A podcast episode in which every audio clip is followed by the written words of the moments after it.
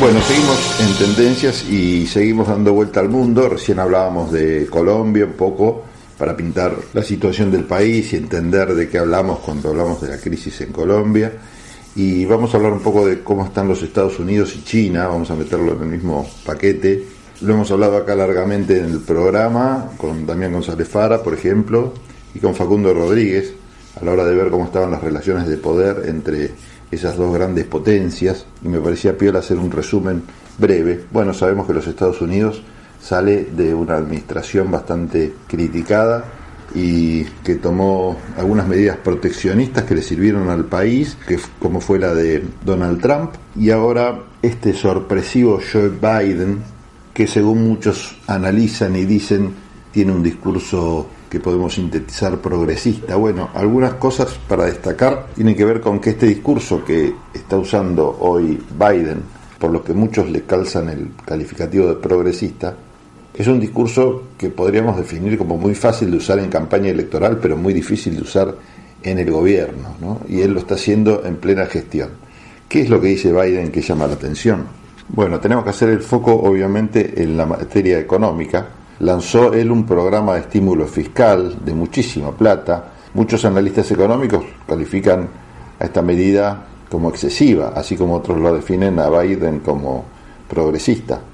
Biden largó programas de pagos directos de hasta 1.400 dólares para las personas más necesitadas, la ampliación de la cobertura por desempleo hasta 300 dólares, apoyo a las escuelas de hasta 170 mil millones de dólares, 350 mil millones para las comunidades locales y apoyo a las empresas y hasta 190 mil millones para acelerar el programa de vacunación.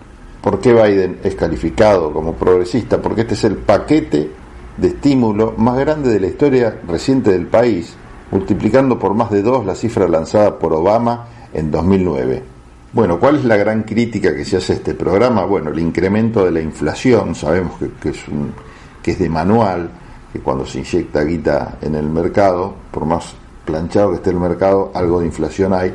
Bueno, con semejante inyección de dinero, muchos temen una, un incremento notable de la inflación en el país, otros tienen temor por los efectos de recuperación de la actividad económica que no tendría los previstos inicialmente y en la vereda de enfrente tenés economistas como Paul Krugman que saludan al programa como una iniciativa que lejos de generar una inflación excesiva va a permitir recuperar la actividad económica perdida por la crisis del COVID-19. Bueno, estos son las, los debates que se están dando en Estados Unidos y el perfil del presidente que inaugura su gobierno con medidas mucho más progresistas que las que dijo en campaña electoral. O sea, al revés de lo que estamos acostumbrados nosotros, ¿no? Que en campaña electoral escuchamos cosas muy interesantes que después quedan totalmente de lado. Bueno, este hombre sorprende al mundo por esto y obviamente el mundo reacciona, en algunos casos elogiosamente y en otras con críticas. De hecho, acá el peronismo y el radicalismo, no sé si el radicalismo, pero el peronismo y algún socialismo elogian y comparan con sus líderes la gestión de, de este hombre estadounidense. También es interesante comparar cuál es el programa de la Unión Europea que se llama Next Generation con el programa de Biden. Bueno, y, ahí se nota una diferencia. El programa Next Generation de la Unión Europea está inicialmente destinado a promover una transformación de las economías europeas y el programa norteamericano tiene un importante componente contracíclico, como definen los economistas, ¿Y cuál es la diferencia? Bueno, la propuesta europea está más destinada a mejorar el crecimiento potencial que a estabilizar la economía después de la recesión del año pasado que todos conocemos bien y que ha afectado a todo el mundo.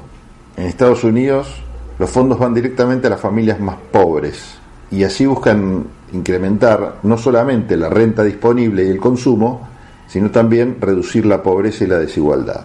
No es el caso del programa europeo que no contempla el apoyo de renta, sino solo inversiones a largo plazo. Las dos son recetas ampliamente conocidas y aplicadas en distintas situaciones del mundo. Bueno, vamos a ver, solo la realidad dirá cuál de las dos funciona. Igualmente, a la hora de ser honestos en el análisis, hay que eh, considerar que Biden, si bien hasta el momento es el presidente de los Estados Unidos, que está desarrollando una política que en comparación es la más progresista de las últimas cinco décadas, lejos está todavía de los estándares sobre los que los europeos construyeron sus estados sociales, que como en otras ocasiones fueron la primera línea de defensa, obviamente insuficiente, pero no por ello menos necesaria, contra los efectos económicos y sociales de la pandemia. Así agarra la pandemia a Estados Unidos y así agarra la pandemia a Europa. Bueno, otra de las medidas que llamó la atención de Biden fue la duplicación del impuesto sobre las ganancias de capital. Esto marca claramente un punto de inflexión en la lucha también contra las desigualdades en los Estados Unidos. El otro día salió una nota en el diario El País que dice que la apuesta del líder estadounidense está en sintonía con la propuesta de crear un impuesto mundial progresivo sobre el capital que viene defendiendo el economista Tomás Piketty desde 2013 en su libro El capital del siglo XXI. El autor francés no ocultó las dificultades de aplicar esta medida a nivel global. Por eso reconoció que el impuesto mundial sobre el capital es una utopía, aunque precisó, acto seguido, que era una utopía útil puede instituirse de forma gradual y progresista. La verdad es que la tesis de Piketty es que el capitalismo genera una desigualdad fundamental debido a la tasa de rendimiento del capital. Estos son los beneficios, los dividendos, los intereses, y que es varias veces mayor que la evolución de la producción y los ingresos de la economía. Eh, es lo que siempre hablamos nosotros y definimos como la economía real y la irreal. en otras palabras, las ganancias del capital crecen mucho más rápido que el conjunto de la economía. Él cree que el proceso de acumulación y distribución de la riqueza contienen en sí mismo poderosas fuerzas que empujan hacia la desigualdad y que esta lógica implacable puede contrarrestarse mediante un impuesto mundial al capital. Para hacer algo parecido, la Unión Europea tendría que vencer, entre otras cosas, la resistencia de Holanda, Luxemburgo, Irlanda, Chipre, Hungría y Malta, que mantienen algunos privilegios que muchos definen como intolerables a las grandes multinacionales.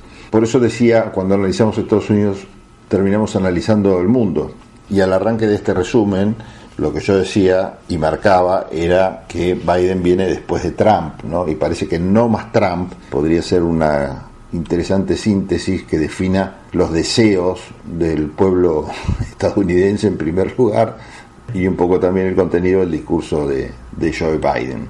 Por supuesto, el discurso no se va a poder aplicar así nomás, en la realidad o estas intenciones porque hay grandes corporaciones, está la derecha republicana, las diferencias enormes de riqueza y poder dentro de la sociedad civil que van a ser realmente un obstáculo importante para lograr que estas ideas avancen, ¿no? Sobre todo cuando haya pasado este impulso inicial que tiene, o como denominamos a veces los, periodistas y denominan los analistas políticos, cuando se le pase la primavera del amor del quien recién asume y deje atrás los primeros meses de gestión, bueno, hay que ver también cómo, con qué apoyo político cuenta. Pero es importante ver esto, ¿no? Y tomar otra vez una lección que parece que nunca se aprende, que es la importancia de los primeros días de gobierno, de las primeras medidas que se toman, ¿no? Te van a marcar un poco el perfil de tu gobierno, te van a definir un poco la suerte de tu gobierno. Son generalidades y cosas de manual, ¿no? Es todo muy dinámico, más en política, que no es una ciencia exacta, pero marca algo. Y también dijimos al principio que íbamos a hablar de China, porque esta inversión de 19.2 billones de dólares como ayuda ah, se debe analizar también en un contexto internacional, porque esta inversión se da en un ámbito internacional muy hostil para los Estados Unidos, donde China se presenta como el principal enemigo, si bien no estamos en una guerra. Creo que la última guerra, igual que se declaró, esto dato de color, fue eh, la Segunda Guerra Mundial. Después el resto de los enfrentamientos no son considerados guerras, porque no hubo declaración formal de guerra. Bueno, cierro el paréntesis. China viene acortando claramente las diferencias y, y desafiando la primacía americana en varias eh, en varios aspectos, ¿no? Por supuesto que, como bien nos señalaron nuestros amigos Damián González Fara, Facundo Rodríguez, en materia militar sigue siendo mucho más potente Estados Unidos que China. Ahí este, va ganando Estados Unidos. De hecho, bueno, toda la guita la puso durante varias gestiones en este sector. Pero la primacía americana se ve eh, desafiada en ciencia y tecnología, por ejemplo, porque varios errores de gobiernos anteriores de los Estados Unidos permitieron también esto. Por ejemplo, eh, los gobiernos republicanos de George Bush y Donald Trump realmente le dieron muy poca bolilla a este tema y bueno, China en definitiva emerge como reemplazante de los Estados Unidos en varias materias, no solo la tecnológica, la de la ciencia, sino también la comercial y, y en materia de producción. También este es un tema que Biden tiene en la cabeza y está decidido a que no pase eso, ¿no? Para muchos China es una suerte de factor ordenador de las prioridades de los Estados Unidos. La gran preocupación de los Estados Unidos es la búsqueda de respuestas a los desafíos que plantea la competencia global con China. Eso quizás explique por qué Biden continúa con algunas políticas que venía tomando el Estado de los Estados Unidos con respecto a China, por ejemplo. Una de las cosas que hizo es mantener todas las sanciones comerciales a China, todas las sanciones que en su momento había aplicado Trump. También mantuvo inalterada la interpretación sobre el rol del vínculo entre seguridad y tecnología en la relación bilateral. Del mismo modo, las sanciones y restricciones aplicadas a empresas chinas siguen vigentes y el mensaje a terceros países sobre la elección de tecnologías, especialmente en relación a los sistemas 5G, sigue siendo exactamente igual.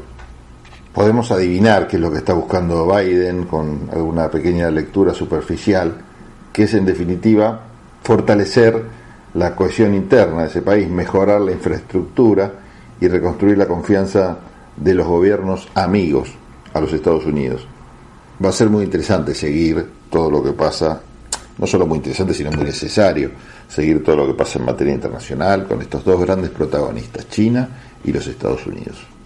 China que parece estar mirando lo que pasa en los Estados Unidos y Estados Unidos más cerca del estado de bienestar de posguerra y cada vez más alejado de lo que se llamó el consenso de Washington. Bueno, nosotros seguimos en tendencias.